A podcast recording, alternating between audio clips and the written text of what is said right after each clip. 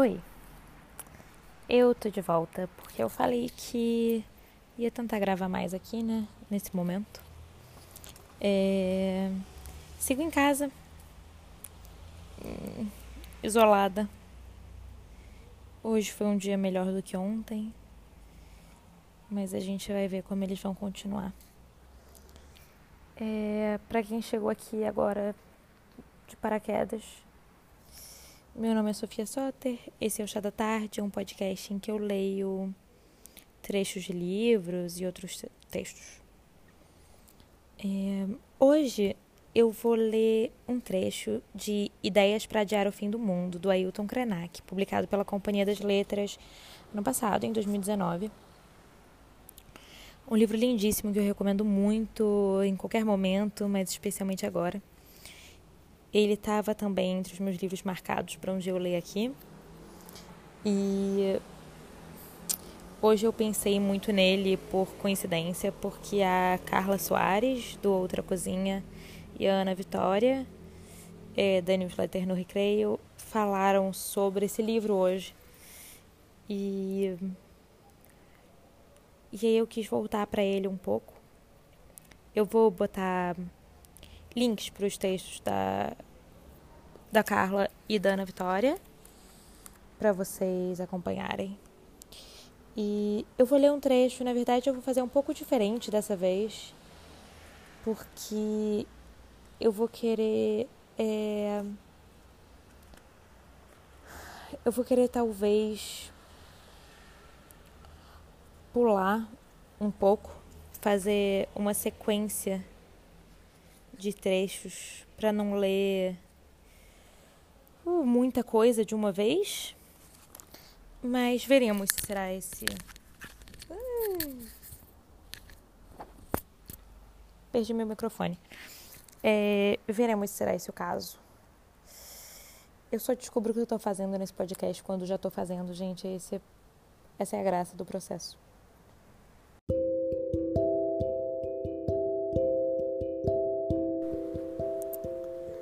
Nosso tempo é especialista em criar ausências, do sentido de viver em sociedade, do próprio sentido da experiência da vida.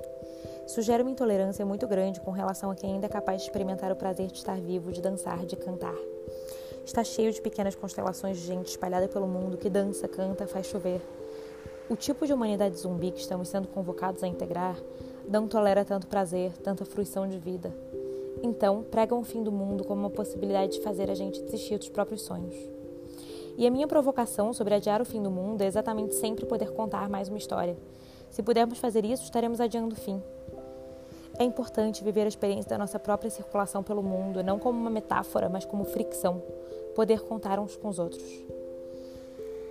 É, poder ter um encontro como este aqui em Portugal e ter uma audiência tão essencial como vocês é um presente para mim. Vocês podem ter certeza de que isso me dá o maior gás para esticar um pouco mais o início do fim do mundo que me apresenta e os provoco a pensar na possibilidade de fazer o mesmo exercício. É uma espécie de Tai Chi Chuan. Quando você sentir que o céu está ficando muito baixo, é só empurrá-lo e respirar. Como os povos originários do Brasil lidaram com a colonização que queria acabar com seu mundo? Quais estratégias esses povos utilizaram para cruzar esse pesadelo e chegar ao século XXI ainda esperneando, reivindicando e desafinando o coro dos contentes? Vi as diferentes manobras que nossos antepassados fizeram e me alimentei delas, da criatividade e da poesia que inspirou a resistência desses povos. A civilização chamava aquela gente de bárbaros e imprimiu uma guerra sem fim contra eles, com o objetivo de transformá-los em civilizados que poderiam integrar o clube da humanidade.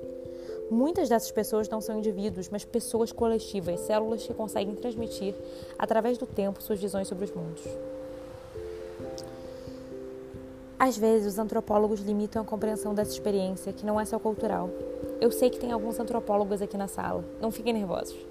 Quando perceberam que essas, quantos perceberam que essas estratégias só tinham como propósito adiar o fim do mundo? Eu não inventei isso, mas me alimento da resistência continuada desses povos, que guardam a memória profunda da terra, aquilo que Eduardo Galeano chamou de memórias do fogo. Nesse livro, em As Veias Abertas da América Latina, ele mostra como os povos do Caribe, da América Central, da Guatemala, dos Andes e do resto da América do Sul tinham convicção do equívoco que era a civilização. Eles não se renderam porque o programa proposto era um erro. A gente não quer essa roubada.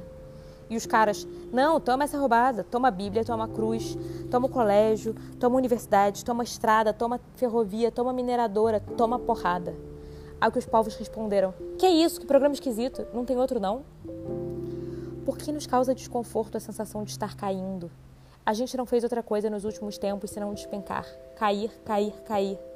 Então, por que estamos grilados agora com a queda? Vamos aproveitar toda a nossa capacidade crítica e criativa para construir paraquedas coloridos. Vamos pensar no espaço não como um lugar confinado, mas como cosmos onde a gente pode despencar em paraquedas coloridos. Há centenas de narrativas de povos que estão vivos, contam histórias, cantam, viajam, conversam e nos ensinam mais do que aprendemos nessa humanidade. Nós não somos as únicas pessoas interessantes no mundo, somos parte do todo. Isso talvez tire um pouco da vaidade dessa humanidade que nós pensamos ser, além de diminuir a falta de reverência que temos o tempo todo com as outras companhias que fazem essa viagem cósmica com a gente. É... Eu vou ficar por aqui nesse trecho e. E deixar vocês por aqui com esse trecho do Ailton Krenak em Ideias para Adiar o Fim do Mundo.